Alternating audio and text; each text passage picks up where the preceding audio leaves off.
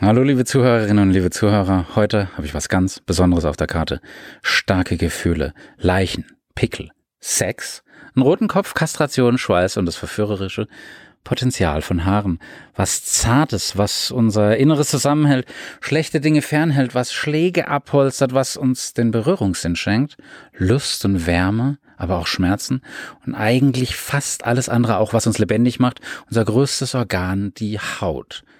Herzlich willkommen bei Revolution Pharmacy. Mein Name ist Reuter, Jan Reuter. Wenn du mir ein Abo schenkst, darfst du natürlich Jan zu mir sagen.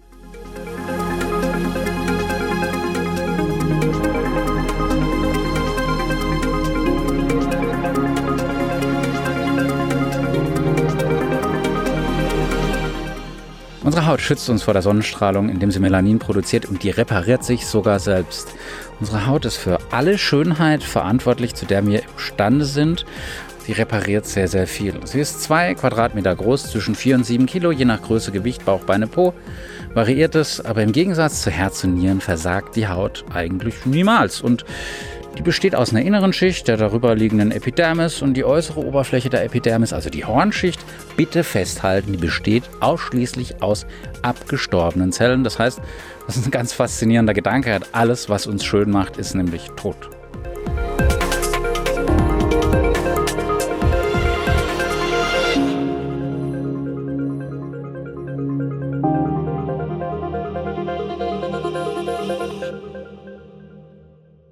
Wo Haut und Luft aufeinandertreffen, ist jeder von uns eine Leiche und diese äußeren Zellen werden dann jeden Monat neu ersetzt und in jeder Minute so 20 bis 25.000 Schuppen, mehr als eine Million in der Stunde. Jetzt stell dir mal vor, du fährst mit dem Finger einfach durch dein verstaubtes Regalbrett und da ziehst du eigentlich in großen Teilen eine Schneise durch dein früheres Ich. Das klingt ein bisschen metaphysisch, aber in aller Stille und ja, relativ unerbittlich verwandeln wir uns alle in Staub.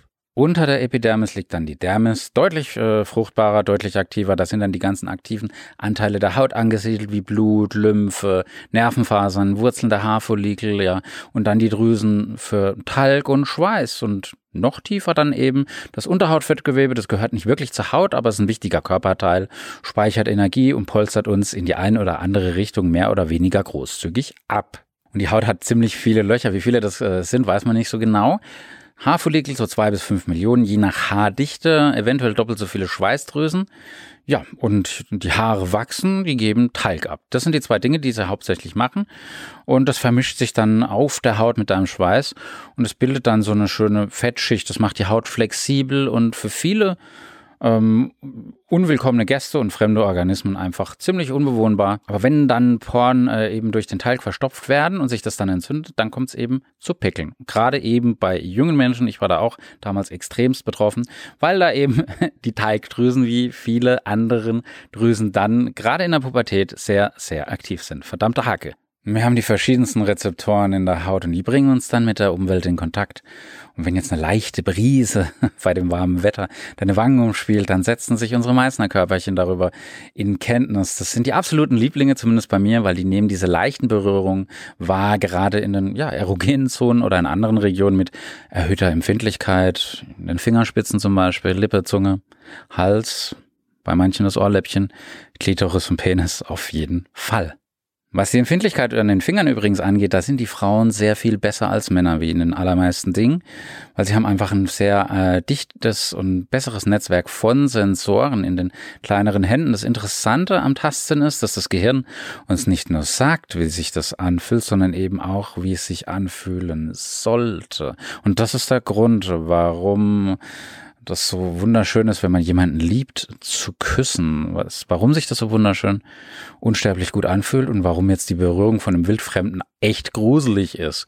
Und das ist auch der Grund dafür, warum es so schwer ist, sich selbst zu kitzeln. Am Anfang von meinem Pharmaziestudium hat mich ein guter Freund, der Alex, immer mitgeschleppt in die ein oder andere äh, Mediziner-Schnibbelkurse und da war dann so ein Chirurg, Professor wahrscheinlich im Saal und hat so einen ganz zarten Einschnitt an der Leiche vorgenommen und so eine Millimeter dicke Hautschicht so ja, abgezogen, abgestellt und die war so dünn, dass dann das Licht da durchgefallen ist. Und der Professor hat gesagt, das ist eigentlich alles, was die Rasse ausmacht.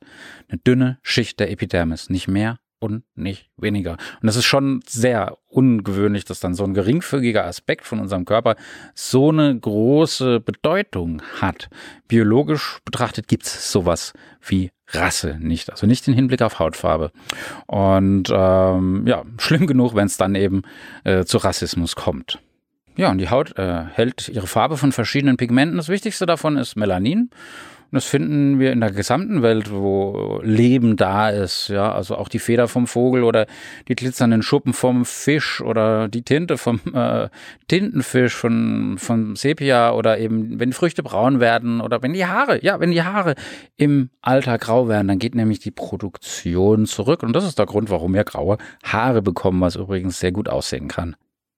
Stichwort helle Haut. Es gibt Forscher, die äh, vermuten, dass die helle Haut durch die Wanderungsbewegung von den Menschen einfach und gleichzeitig durch den Aufstieg der Landwirtschaft entstanden ist, weil dahinter steht nämlich die Überlegung, dass Jäger und Sammler in großen Teilen erstmal Fisch und Fleisch äh, zu sich genommen haben, später dann nicht mehr, dann eben mehr Getreide und dadurch ist dann äh, der Fleisch- und Fischkonsum durch den Ackerbau stark zurückgegangen und Menschen haben angefangen eben, ja, Pflanzen zu essen. Und dann wurde die helle Haut möglich und hat dann eben so große Vorteile, äh, dass es eben Vitamin D bilden kann.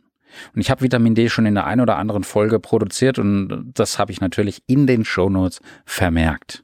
Was ich besonders cool finde, ist, äh, wir werden rot, weil wir wütend sind, weil dann ja entspricht es ja eigentlich schon der Intuition. Weil wenn wir uns auf Kampf einstellen, äh, geht Blut ja eigentlich nur dahin, wo es gebraucht wird, also in die Muskeln. Aber warum geht denn dein Blut denn dann ins Gesicht? Vielleicht ist es einfach nur ein Warnsignal an den Gegner, mach mal heute besser einen Bogen um mich. Und ja, in Regionen wie Schweden oder in Kanada, da kann man dann in Wintermonaten aus dem schwachen Sonnenlicht nicht so viel Vitamin D gewinnen, dass man gesund bleibt. Du kannst auch nicht, äh, die Sonne steht dann zu schräg und du brauchst ja auch einen freien Oberkörper. Wie soll das gehen? Ja? Also ganz egal, wie viel äh, Vitamin du, äh, Vitamin D du selbst bildest, kannst du mit der Nahrung im Winter da nicht aufnehmen. Punkt. Ähm, es geht, es geht. Äh, auf der anderen Seite kannst du sagen, ja, 15 Eier oder drei Kilo Käse, drei Kilo Schweizer Käse, das machst du mal einen Tag oder, oder zwei Tage, aber dann macht's keinen Spaß mehr. Dann lieber so einen halben Esslöffel, ja, lieber dran oder dann eben ein richtig gutes Produkt. Das macht dann schon Sinn und ich bin absolut hier dafür, in einem höheren Bereich zu dosieren, grundsätzlich zwischen 1000 und 4000 Einheiten pro Tag und zwar ungemessen. Und zwar gehe ich auch davon aus, und das ist das, was Forscher sagen, dass nördlich von Waldürn der Vitamin D-Mangel ja, bei 90 Prozent der Bevölkerung einfach Fakt ist. Über Haare wollte ich auch noch sprechen. Es gibt ähm, natürlich die behaarte Haut und die unbehaarte Haut, aber der Großteil ist eigentlich einfach behaart. Mal mehr, mal weniger, mal ist es oft nur so ein Flaum im Gesicht von Kindern oder eben auch bei mir vielleicht. Aber natürlich äh, Lippen, Geschlechtsorgane, Handflächen, die Fußballen und die Brustwarzen, die sind äh, nicht behaart. Der Rest vom Körper, ja, entweder so ein bisschen oder ein bisschen weniger. Es ist auf jeden Fall immer zarter geworden und das ist ja auch je nach Alter und Umständen, ähm, aber auch nur bei Säugetieren. Vorteil von viel Haaren, also früher, als wir noch als die Neandertaler waren, da hat es uns gepolstert, da hat es uns getarnt und es äh, nimmt auch die UVB-Strahlen oder die ganzen energiereichen Strahlen ähm, auf. Und man stellt eben auch die Nackenhaare zu Berge, also machen ja gerne die Hunde von meiner Mama oder andere Tiere einfach. Ne? Das ist ein Symbol. Bei Kälte ziehen sich dann die Haarfollikel zusammen und ja, dann kommt die Gänsehaut. Das heißt, wir haben heute eigentlich gar nicht so äh, wirklich den Bedarf, Haare zu haben. Es ist re relativ praktisch, sich eine Glatze zu rasieren oder wenn sie von selbst ausfallen, sofern das dann natürlich gut aussieht. Und das ist nämlich der springende Punkt. Also die Haarlosigkeit. Ja, hm. Warum haben wir dann überhaupt noch Haare? Das ist ein ganz, ganz wichtiger Grund, äh, evolutionsbiologisch.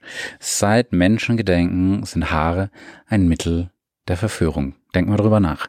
Und auch die Vorstellung, dass Achselhaare mein Leben bereichern könnten, ist nicht wirklich ähm, einfach so eine Vermutung. Ähm, naja, vielleicht diese Sexualstoffe, diese Pheromone, die können da aufgefangen werden, aber wir Menschen haben scheinbar keine Pheromone. Also ist es eigentlich nur so eine zur Schaustellung der sexuellen Reife. Ich erinnere mich noch ans äh, Musikvideo 99 Luftballons, da hat selbst auch die Protagonistin damals, war damals halt einfach in, äh, heute eher nicht so. Viel, viel wichtiger als die Haare sind die Schweißdrüsen, die uns eigentlich ziemlich auf den Senkel gehen. Aber das ist ein entscheidender Teil äh, des Menschseins, weil der Schweiß, der gute alte Schweiß, hat uns Menschen zu dem gemacht, was wir heute schon sind. Weil früher hatten wir nur halb so viele äh, Schweißdrüsen als Neandertaler, ja. Und dementsprechend haben wir es auch viel leichter, eine wässrige Flüssigkeit ja, auf der nackten Haut abzugeben. Das ist dann nass, das verdunstet, der Körper wird abgekühlt und es macht uns so, ja, wie so eine Art äh, lebendigen Klimaanlage.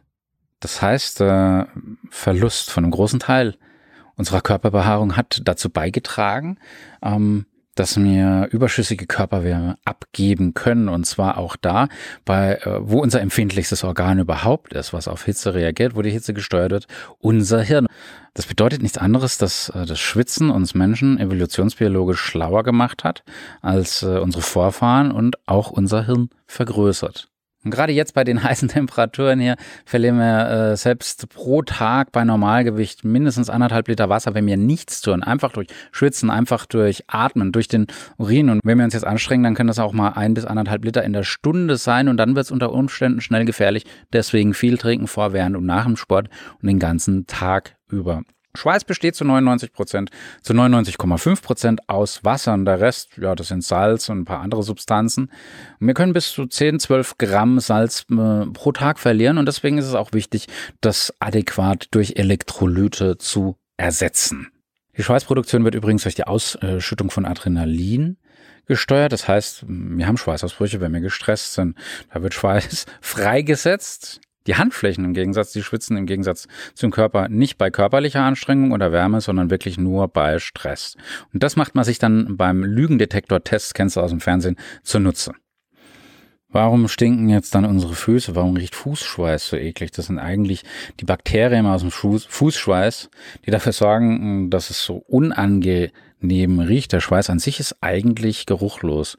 Und ich brauche Bakterien, damit dieser typische Schweißgeruch entsteht. Wie schaut es jetzt mit Bakterien aus, mit Mikroorganismen auf unserer Haut? Wir desinfizieren ja viel, äh, manchmal auch schon zu viel. Ähm, Händewaschen ist wichtig, aber das hängt natürlich äh, dann davon ab, wie ähm, du dir, wie oft du dir die Hände wäschst, deine Haut wäschst, welche Seife du benutzt, welche Waschmittel, welche Klamotten, Baumwolle oder Synthetik. Ähm, sind diese Mikroorganismen, sind die jetzt Dauerbewohner, sind das Nomaden auf deiner Haut? Das kannst du teilweise ganz erheblich beeinflussen und es ist ganz normal, dass eine bestimmte Bakterienkultur auf deiner Haut ist. Kommen wir zum Schluss nochmal ganz kurz zum Thema Haare. Man verliert so ein paar hundert Haare vielleicht am Tag.